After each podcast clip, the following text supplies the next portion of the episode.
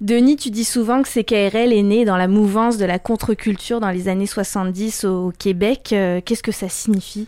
Bah, C'est-à-dire qu'à la partir de la fin des années 60 et de ce qu'on a appelé le mouvement hippie, il y a eu tout un effet de contre-culture qui n'a pas été que ponctuel, qui s'est étendu de la fin des années 60, début 70. Nous connaissons les succès en chanson de Robert Charlebois puis en théâtre de Tremblay. Alors je pense que tout le monde, les jeunes en particulier, ont vu là une opportunité de prendre la parole et ils en ressentaient le besoin. Et la radio communautaire francophone en a fait partie. On en parle aujourd'hui dans l'émission 50 ans de CKRL. Salut Ici Denis Lelièvre, animateur bénévole à CKRL depuis 1973. Salut, je suis Jessica Leb, animatrice journaliste depuis 2013 à CKRL. Ensemble, nous retraçons l'histoire de CKRL à travers les témoignages de ceux qui l'ont bâti en cinq décennies. Entre anecdotes et souvenirs, nous célébrerons 50 ans de radiophonie communautaire. 50 ans de CKRL, c'est chaque mardi, 15h30. Présenté grâce aux partenaires gouvernementaux suivants Ministre de la Culture et des Communications Mathieu Lacombe, ministre responsable de la capitale nationale Jonathan Julien. Sol Zanetti, député de Jean Lesage à l'Assemblée nationale. Député de Tachereau, Étienne Grandmont. Député fédéral Beauport-Limoilou, Julie Vignola. Ministre de la Santé et député fédéral de Québec, Jean-Yves Duclos. Bonjour et bienvenue dans cette émission 50 ans de CKRL. Jessica Leb avec vous, toujours accompagnée par mon encyclopédie vivante, Denis Lelièvre. Bonjour Denis. Bonjour. Denis qui est impliqué depuis 1973 comme bénévole à CKRL. Moi, euh, comme il m'a cité tantôt hors d'onde, j'aime ça. Je suis l'archéologue de l'émission à chercher à savoir qu'est-ce qui s'est passé parce que je suis arrivée 40 ans après Denis Lelièvre. Nos invités aujourd'hui pour parler de l'importance et de l'histoire de la radio communautaire francophone, puisque je vous rappelle que cette émission 50 ans de CKRL est née à l'occasion du 50e de la station, la première euh, d'une longue lignée de radio communautaire francophone au Québec et au Canada.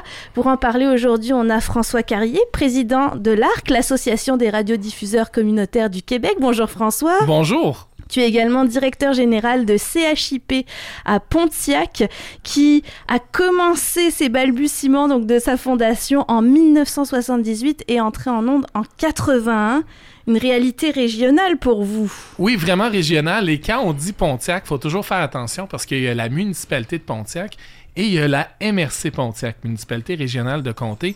Et apprenez ceci, la municipalité de Pontiac ne fait pas partie de la MRC Pontiac. C'est bizarre, c'est étrange, mais c'est notre réalité, donc c'est vraiment une réalité très régionale qu'on a chez nous, de terrain, de proximité avec nos gens. Tu vas pouvoir nous parler de cette réalité-là, mais aussi des 37 radios membres aujourd'hui, en 2023, parce que CKRL a, a donné le coup d'envoi de la création de bon nombre de radios communautaires francophones, comme je vous le disais, partout à travers la province. Denis, il nous fallait aussi comprendre le contexte des années 70. On en a parlé un petit peu en introduction. Je te laisse présenter notre prochain invité à ce sujet. Oui, donc euh, Florian Sauvageau, bonjour. Oui, bonjour Denis. Et bonjour à tout le monde, là, pas seulement à toi quand même. Merci. Florian était euh, un, un, as animateur. Hein. Il a déjà animé non seulement Radio-Canada, mais à CHRC aussi. et, et, prof... euh, notons que c'était bien avant André Arthur. C'était la grande époque de... Avec Winston McQuaid, je pense. Radio hein? d'information au Québec. Il y a très longtemps, hein. Non, non, 70. De, de l'archéologie, avec moi, c'est parfait. Je pense que tout événement a un caractère multidisciplinaire. On songe souvent à LS Radio, avec raison, mais il n'y a pas que ça. C'est-à-dire que avant même CKRL ou LS Radio, il y a eu des, des personnalités, des gens euh, qui était favorable à la création d'un autre type de radio. Par exemple, euh, vous pourrez nous expliquer pourquoi Monsieur euh, Pierre Junot euh, était très ouvert à, à cette question-là, ou encore euh, euh, Jean-Paul Lallier. Mais vous-même, avec Monsieur Kaplan, vous aviez produit le rapport Kaplan-Sauvageau. Alors, oui, il y avait un contexte, euh, c'est multifactoriel, il y a toutes sortes de raisons qui ont aidé à la création de CKRL. Oui, ben, brièvement, pour l'écarter ensuite, le rapport Kaplan-Sauvageau, nous, on, avait constaté dans les années 80 ce qui existait déjà et ce, dont le CRTC avait fait, non pas la promotion, mais avait aidé à, la création et à l'évolution des radios communautaires. Nous, je suis assez fier de ça d'ailleurs. Ce qu'on avait recommandé dans notre rapport en 86 et ensuite ça a été inscrit dans la loi sur la radiodiffusion de 91, de 1991, qui est, toujours la loi euh, en vigueur. Là. On, avait suggéré que la radio communautaire soit reconnue au même titre que le secteur public, donc Radio-Canada, et que le secteur privé dans la loi sur la radiodiffusion. Le, le secteur communautaire existait de fait, de facto, depuis les années 70 à partir de CKRL et grâce au CRTC, mais à partir de 91 et à la suite de la suggestion dans notre rapport, c'était vraiment dans la loi. Je pense que c'est une étape importante. Alors, si, on revient aux années 70, euh, Denis, tu as évoqué LS Radio. Je pense que c'était la première véritable grande expérience de participation parce que c'est ça, les radios communautaires. C'est la participation des citoyens à la vie d'un média. Et euh, dans les années 70, c'était la grande expression à la mode, la participation. Tout le monde voulait participer, et dans les médias en particulier. Moi, euh, en 73, quand CKRL a été créé, j'étais directeur de la rédaction du Soleil.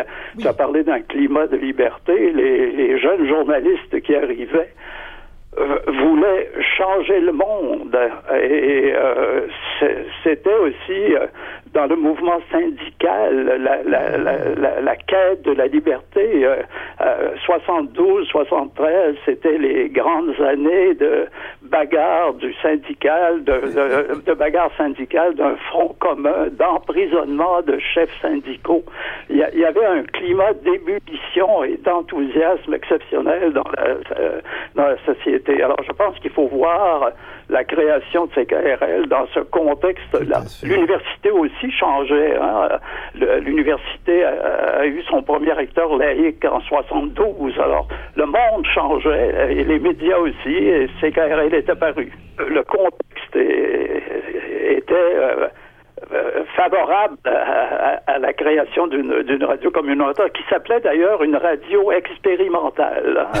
Ah hein. le, permis ou la licence, comme on disait, euh, que le CRTC a octroyé, c'était pour une radio expérimentale, une radio étudiante à l'université euh, à bien avant le rapport Kaplan-Sauvageau, donc justement dès 73 ou 71, vous éprouviez le besoin qu'il y ait à côté d'une radio publique, la radio d'État, Radio-Canada, des radios commerciales privées, d'autres radios caractérisées entre autres par la notion de proximité. Pouvez-vous parler davantage de ce qu'on entend par proximité? Euh, la proximité, c'est d'autant plus important maintenant euh, dans, le contexte de la mondialisation. Hein. Euh, la, proximité, quand par exemple, je, quand j'étais au soleil, une des choses que je voulais faire pour ancrer le soleil dans sa communauté, c'était de, créer des comités de lecteurs dans les quartiers. Et, je mmh. pense que c'est toujours important de faire des choses comme ça. Les médias devraient être de plus en plus présents, non pas seulement attendre que les gens se prononcent ou commentent sur les réseaux sociaux, mais aller dans les quartiers, dans les communautés. C'est un peu ça le, rôle d'un média de proximité. Euh, je lisais le, texte de votre autre invité euh, dans le Devoir là, cette semaine mmh. et il, définit bien ça.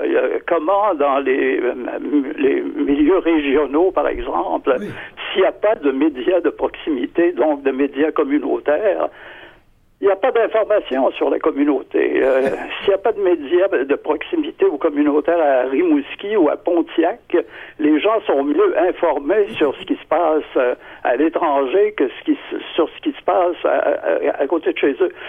Quand j'habitais à l'île d'Orléans, j'ai déjà écrit que c'était pas mal plus facile de connaître le résultat des élections à la mairie de Paris qu'à la mairie de Sainte-Pétronille euh, le, soir de l'élection. il fallait où se déplacer, se déplacer à la mairie, mais aucun média nous parlait de ça. Euh, c'est ça la proximité, c'est rendre compte de ce qui se passe autour de chez vous et euh, connecter aussi ce qui se passe autour de chez vous avec euh, ce qui se passe dans le monde.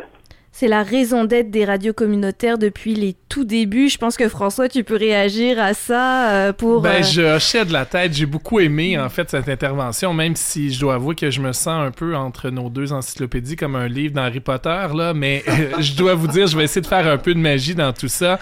J'ai entendu au début mouvance de la contre-culture euh, au départ. Maintenant, et pour mon parcours, parce que j'ai été dans des stations de radio, entre autres, à CIAU, à Radisson Bay James. Mhm. Et quand vous êtes à la Bay James, c'est un peu ce qu'on mentionnait là un peu plus tôt. S'il n'y a pas de médias sur place, c'est extrêmement difficile de savoir ce qui se passe. Et lorsqu'il y a un feu de forêt, entre autres à la baie James, un incendie de la sorte, je peux vous dire que les gens sont nerveux.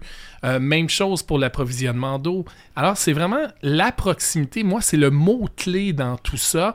Je dirais que le mouvement depuis 2002 des radios communautaires, de ces médias-là, c'est la concentration euh, des salles d'information eh bien, euh, l'instinction, je vous dirais, de plusieurs postes de journalistes, c'est ça qui nous donne en ce moment un bon mouvement. Avant, on parlait de contre-culture. Là, je vous dirais que euh, le contrepoids qu'on a, c'est cette présence-là dans notre communauté et pas juste en région, hein, parce que c'est la même chose euh, ici dans le quartier, si on est dans la base ville de Québec ou ailleurs. C'est vraiment cette cette espèce de rôle-là qu'on peut avoir, euh, même, je dirais, au sein des petits comités ou autres. Souvent, on dit, euh, quand je fais des représentations, ce n'est pas juste euh, un bulletin d'information qui est de l'information de proximité.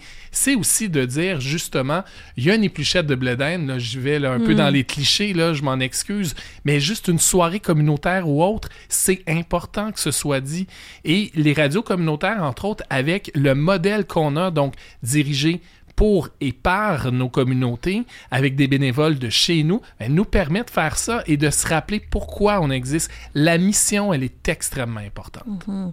C'est pour ça que très naturellement, même si ça a été sûrement euh, semé d'embûches, il y a plusieurs radios qui ont émergé dans les années 70. Hein, je vous rappelle, donc 73, 1973 c'est KRL, 1975 CHGA à Maniwaki, donc ça y est, on part déjà en région, 5 FM à Montréal donc la proximité en milieu urbain qui est aussi euh, importante, comme tu le disais, François. CHIP en 1978 euh, pardon, à Fort-Coulonge, CJRG à Gaspé et ainsi de suite. Je pourrais continuer. Je veux quand même mentionner 1979 Fermont avec CFMF. Donc vraiment, on pouvait...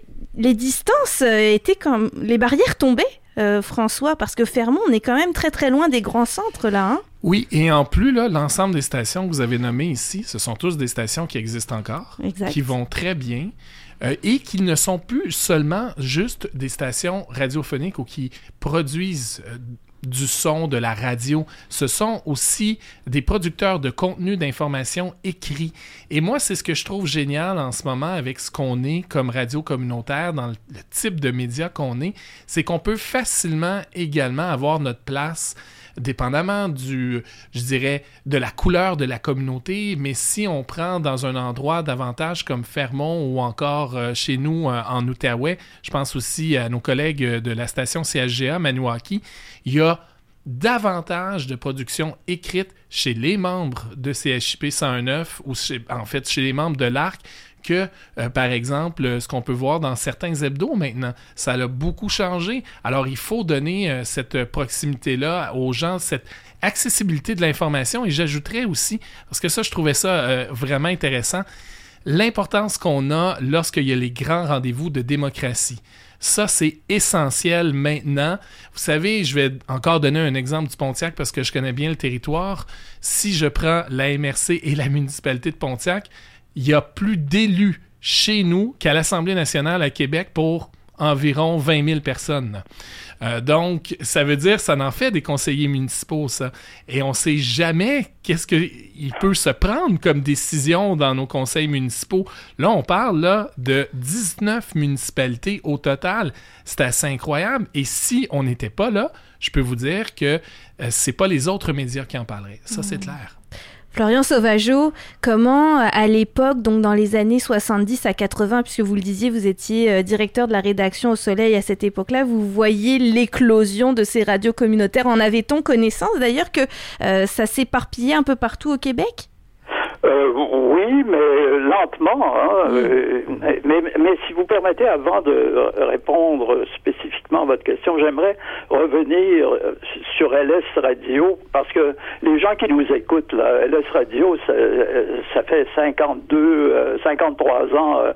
les gens qui nous écoutent se souviennent sans doute pas si, c'est long quand même, c'est long connu de cette époque-là. On a évoqué LS Radio, mais je pense qu'il faut expliquer ce que c'était et, et pourquoi on dit que c'est l'ancêtre des radios communautaires? Euh, euh LS Radio, c'était une petite station à Lévis qui est devenue très très importante à cause de, de ses liens avec le milieu, des rassemblements qu'elle organisait dans le milieu, de, euh, une nuit de la poésie par exemple, et des, des milliers de personnes venaient assister aux événements organisés par LS Radio. C'est une radio qui a été créée au moment de la crise d'octobre, euh, qui était une radio qu'on a, on a dit qu'elle était subversive.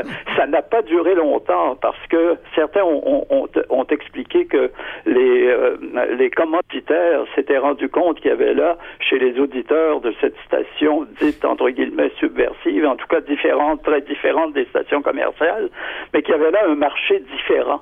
Et l'administration aussi s'est rendu compte qu'il y avait des possibilités financières, puis la, programmation a changé graduellement. Alors le, bel épisode de participation n'a duré que, que, euh, même pas deux ans là, mais l'idée de à la base à la radio, c'est là qu'elle est née. Alors, la radio aussi, il faut dire que c'est un média formidable. Moi, avant d'enseigner, j'ai beaucoup travaillé dans les médias et euh, mon média de prédilection, peut-être parce que j'ai commencé à y travailler, j'avais 20 ans, c'est la radio. La, radio, c'est formidable pour euh, euh, pour l'animateur, surtout quand on peut préparer soi-même ses émissions. Et c'est formidable aussi pour qui peut imaginer des choses que la télévision ne, permet pas. La, radio, c'est un média intelligent, un média exceptionnel. Alors ça, il faut dire ça aussi.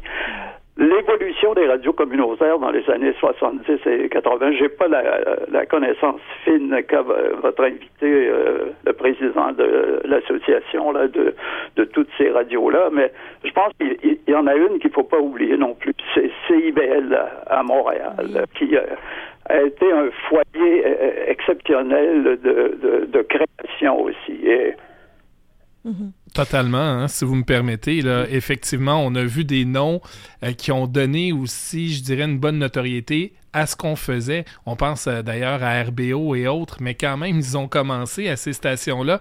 Et c'est le mot participation, je pense qu'il faut retenir. CIBL qui apparaît en 80. Aussi, il faut dire quand on parle de CIBL, par exemple, parce que j'ai été à un moment donné, là, euh, à l'époque du rapport Kaplan-Sauvageau, me demandait toutes sortes de choses, la coprésident d'une campagne de financement de, euh, de CIBL. Et savez-vous avec qui? Avec le ministre des Communications, qui était co-président de la campagne, le ministre des Communications du temps, Richard French. Et euh, c'était, pour lui, les radios communautaires, c'était d'une importance essentielle, d'une importance capitale. Euh, le, gouvernement du Québec aussi, évidemment pour des raisons politiques, parce que c'était dans le cadre euh, habituel des euh, chicanes entre Québec et Ottawa, mais le, Québec, le gouvernement du, Québec a fait beaucoup pour les radios communautaires aussi au plan des subventions. Il y avait aussi les radios, un réseau, je ne sais pas si ça existe encore, euh, Monsieur Carrier, vous le savez sans doute, là, il y avait un réseau exceptionnel de radios euh, communautaires dans les communautés autochtones. Hein.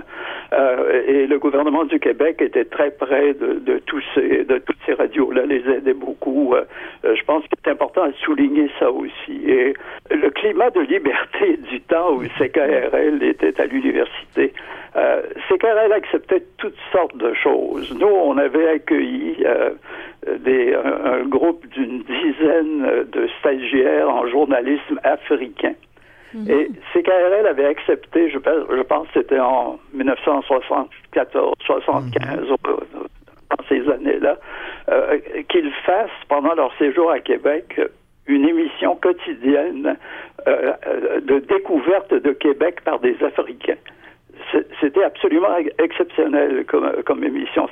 C'est un exemple, un petit exemple euh, des expériences que permettait la radio dite expérimentale qui était à l'Université Laval à l'époque et qui avait toute sa pertinence, effectivement. Pour continuer un petit peu dans la, dans la chronologie, mais bien que je vais rester dans la même décennie, à l'échelle du Québec, en 1977, première rencontre des radios communautaires du Québec. On dénombre alors cinq radios et projets. Je vous cite cette chronologie depuis le site de l'ARC, hein, si vous voulez en savoir plus. 1978, premier colloque officiel des radios communautaires. Le Québec compte 16 radios et projets, et c'est à ce moment-là que l'Association des radiodiffuseurs communautaires du Québec est fondée. On compte alors 19 radios et projets. François Carrier, j'aimerais savoir quelle est la nécessité d'une association à ce moment-là et encore aujourd'hui. Euh, je vous dirais à peu près tout ce qu'on a cité jusqu'à maintenant. Et c'est ça qui est intéressant. On parlait tantôt de la loi sur euh, la radiodiffusion euh, qui date de 1991. Euh, la semaine dernière, j'ai rencontré la présidente, la nouvelle présidente, nouvelle dirigeante du CRTC. Il y a en ce moment une mouvance qui est extrêmement importante de notre côté. et c'est entre autres tout ce mouvement-là qu'on peut diriger lorsqu'on a la chance de se concerter, d'échanger ensemble. Ça, c'est le premier point. Pourquoi les gens se sont réunis ensemble en 1978? C'est encore pour la même raison qu'on se rencontre lors des euh, jours euh, de la radio qui ont lieu au mois de novembre chaque année parce qu'on a besoin de voir les tendances, on a besoin aussi d'échanger, de voir ce qui se fait ailleurs, ce qui se fait dans Pontiac ou à Gaspé ou sur la côte nord ou encore euh, du côté du Saguenay, dans l'ensemble de nos stations, parce qu'il y a parfois des idées qu'on est capable d'incorporer. Ça, c'est la première des choses. L'autre chose aussi, c'est pour rappeler notre rôle, parce que c'est pas évident, on peut évidemment, euh, être fier de notre force qu'on a, d'être des îlots individuels, mais parfois, il faut vraiment s'assurer de parler d'une même voix. C'est ce qu'on s'assure de faire à l'association. C'est une des choses qui prend beaucoup plus de temps. J'étais avec le ministre Rodriguez euh, hier euh, de Patrimoine Canada, ministre du patrimoine, et il a fallu, entre autres, lui dire l'intervention qu'on fait. Vous savez, la sécurité publique dans certaines régions, c'est peut-être moins le cas là, si on est en région urbaine, mais la sécurité publique, c'est souvent nos radios qui sont là dans des cas d'inondation, dans des cas de, de panne électrique ou encore d'ouragan, peu importe ce qu'on peut avoir comme maintenant, comme changement climatique, hein, c'est un, un, élément extrêmement important. Je vous dirais aussi, ça nous permet de combiner parfois notre force, notre pouvoir d'achat, parce que maintenant, si vous prenez l'ensemble de nos stations, avec euh, ces 250 employés environ, plus de 600 bénévoles, une, des salles de nouvelles qui comptent 50 journalistes, on se compare facilement à ce qu'on appelait les grands médias. Là. Mhm. Alors ça, c'est extrêmement important. On est rendu une force. Et de l'avis même de la présidente du CRTC, elle me mentionnait durant la rencontre, euh, c'est une rencontre privée, mais elle disait, on voit que vous prenez de plus en plus de place, que vous élargissez, vous, vous avez un, territoire beaucoup plus large qu'avant. Euh, et c'est vraiment à cause de ces euh, concertation-là qu'on fait. Euh, ça peut paraître un rôle, euh, vous savez, parfois qui n'arrive pas nécessairement toujours à des résultats, mais je pense en écoutant les deux invités jusqu'à maintenant, on voit la progression qu'on a fait jusqu'à maintenant en groupe. Ça, c'est extrêmement important. Une reconnaissance quand même qui prend de l'ampleur après 50 ans. Tu as cité quelques chiffres, François, mais je vais te compléter. 37 radios membres de l'Association euh, des radiodiffuseurs communautaires du Québec euh, en 2023, euh, qui desservent plus de 450 municipalités pour un chiffre d'affaires annuel de plus de 20 millions de dollars. Et en moyenne, les radios communautaires s'autofinancent à près de 80% grâce à la vente publicitaire, aux contributions au pluriel de ses membres et à la production du bingo. Nos fameux bingo. Oui, on n'aura pas l'occasion d'élaborer trop trop aujourd'hui, euh, mais euh, c'est effectivement un vecteur très très important dans le financement des radios aujourd'hui. Euh, cette fois, je cite une lettre d'opinion que tu as fait paraître dans le Devoir, François, l'article Un modèle radiophonique québécois à mettre en valeur pour conclure, Florian Sauvageau, quel est votre mot que vous voulez adresser aux radios communautaires après 50 bah, ans de chemin et qu'on voit qu'il n'est pas terminé? ben, euh, je pense que c'est de prendre la route pour le centenaire. Euh, ah, après, le cinquantenaire, la prochaine étape, c'est le, c'est le centenaire. Je, hélas, je risque de ne pas être là pour euh, rappeler les débuts au centenaire, mais je pense que c'est bien parti aussi. Là. Je, je, en lisant l'article dans le Devoir de M. Carrier, j'ai été quasiment renversé de voir l'importance économique qu'avaient prise les radios communautaires. Euh, mais si, je peux me permettre, il faut être prudent aussi. Euh, il, faut la force des radios communautaires, c'était toujours, je pense, les sources de financement différentes. Alors ça, ça reste, à mon avis, très, très, très important. L'aide gouvernementale, vos bingo, là, je ne sais pas quelle est la, part dans le financement de, de, ces bingos-là, mais il ne faut pas que l'une des sources de financement euh, communautaire devienne prioritaire par rapport à l'autre, parce que s'il y a trop de financement gouvernemental, vous vous rapprochez trop du modèle public. S'il y a trop de financement commercial, vous vous rapprochez trop du modèle privé. Alors, la, la nécessité de garder un équilibre, ce serait peut-être ça mon message, si je peux me permettre d'avoir un message. La nécessité de garder euh, un équilibre dans les sources de financement et qui est une dans ces, sources qui est une part importante de financement qui viennent du public aussi. Quoi dire de plus? Parce que c'est effectivement ma vision aussi euh, de tout ça de euh, je dirais l'environnement radiophonique communautaire. On a besoin de cette diversité là de financement effectivement. Et oui on va effectivement vous prendre au mot monsieur Sauvageau on veut être là encore euh, dans 50 ans pour ce centième. Je pense que ce qui est important aussi, c'est de toujours garder cette proximité-là, cette participation-là. D'ailleurs, les gens qui veulent s'impliquer au sein d'une radio communautaire, allez-y, devenez membre. Euh, soumettez des projets, intéressez-vous, intéressez-vous aussi à votre milieu. Je pense que ça aussi, c'est quelque chose qu'il faut garder comme radio communautaire. Merci beaucoup François Carrier, président de l'Association des radiodiffuseurs communautaires euh, du Québec, également directeur euh, général de CHIP à Pontiac. Merci, c'est un plaisir de te recevoir à Québec. Ah, j'adore, j'adore la vue et toujours une tempête quand je viens à oh, Québec. Oh, bon, Tant qu'à faire. Florian Sauvageau, professeur émérite de l'Université Laval et homme des médias depuis toujours. Merci infiniment pour votre témoignage. Merci beaucoup, c'était un plaisir de participer à cette émission. Merci, au revoir. Denis Lelièvre. On en a, je suis sûre que tu as appris des choses aujourd'hui. On apprend toujours. Éternel étudiant. 50 ans de CKRL, c'est cette émission hebdomadaire qu'on vous présente. Mon nom est Jessica Leb, j'ai été ravie aussi de vous accompagner avec Denis Lelièvre. On se retrouve euh, la semaine prochaine pour un nouveau numéro de cette émission au cœur de l'histoire de la radiophonie communautaire francophone. Présenté grâce aux partenaires gouvernementaux suivants Ministre de la Culture et des Communications, Mathieu Lacombe. Ministre responsable de la capitale nationale, Jonathan Julien. Sol Zanetti, député de Jean Lesage à l'Assemblée nationale. Député de Tachereau, Étienne Grandmont. Député fédéral Beauport-Limoilou, Julie Vignola. Ministre de la Santé et député fédéral de Québec, Jean-Yves Duclos.